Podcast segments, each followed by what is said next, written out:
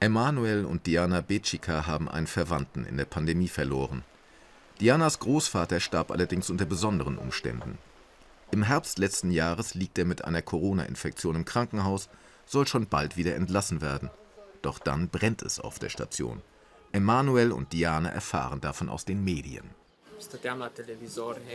Wir saßen aufgeregt vor dem Fernseher. Wir wussten nicht genau, was passiert ist. Wir wussten nicht, ob der Großvater von Diana in dem Moment dort war. Diana Becika ist Selbstärztin in einem anderen Krankenhaus. Hier arbeitet auch sie auf einer Station mit Corona-Patienten.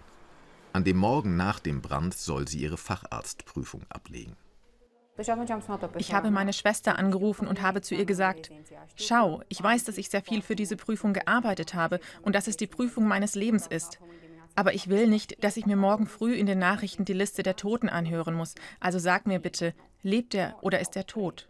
So hätte ich noch ein paar Stunden, um mich zu sammeln. Dann sagte sie, er ist tot.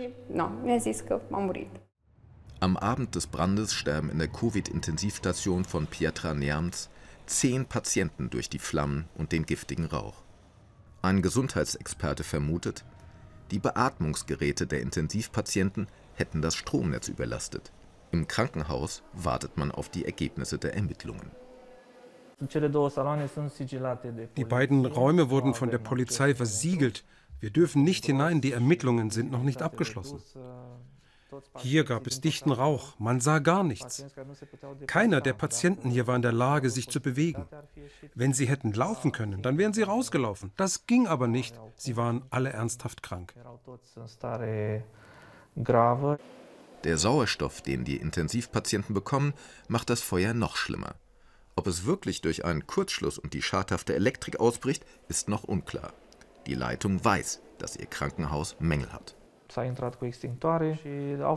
Es wurde versucht, mit Feuerlöschern die Flammen zu bekämpfen. Die wurden im Nachhinein geprüft und sie hatten Probleme. Sie waren nicht ganz funktionsfähig. Seitdem wurden sie im ganzen Krankenhaus ausgetauscht. Das Feuer in Pietra Neamț ist nicht der einzige Brand in einer Corona-Station in Rumänien. Ende Januar trifft es eine Abteilung mit Intensivpatienten in Bukarest. Wieder könnte der schlechte Zustand der Klinik schuld sein. Weil die Heizung nicht richtig funktioniert habe, seien in den sauerstoffgesättigten Räumen zusätzliche Elektroheizkörper aufgestellt worden, sagt das Klinikpersonal. Es kommt zu einer Explosion. Auch hier sind die Ermittlungen noch nicht abgeschlossen. Der Arzt Vlad Miksic arbeitet als Gesundheits- und Sicherheitsexperte für die Europäische Union. Er hält einen Zusammenhang der Brände mit den maroden Strukturen in den Kliniken für sehr wahrscheinlich.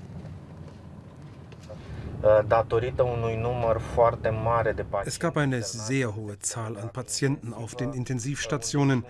Der notwendige Sauerstoffbedarf war sehr hoch.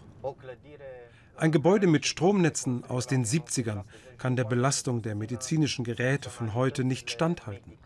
Es gab keinen politischen Willen zu investieren, die Regierenden haben sich in den letzten Jahrzehnten nicht gekümmert. Jetzt leiden wir unter den Konsequenzen. In den letzten drei Monaten gab es allein drei Gesundheitsminister in Rumänien. Die derzeitige Amtsinhaberin bestätigt die Zusammenhänge zwischen Klinikmängeln und den Unglücken. Die Brände haben mit dem Zustand der Krankenhäuser zu tun. Es ist klar, dass sie wegen der mangelhaften Infrastruktur aufgetreten sind. Ich glaube, dass der wichtigste Grund die politische Instabilität ist. Die Reformen müssen anfangen und weitergeführt werden, unabhängig davon, welche Regierungen und Minister einander folgen.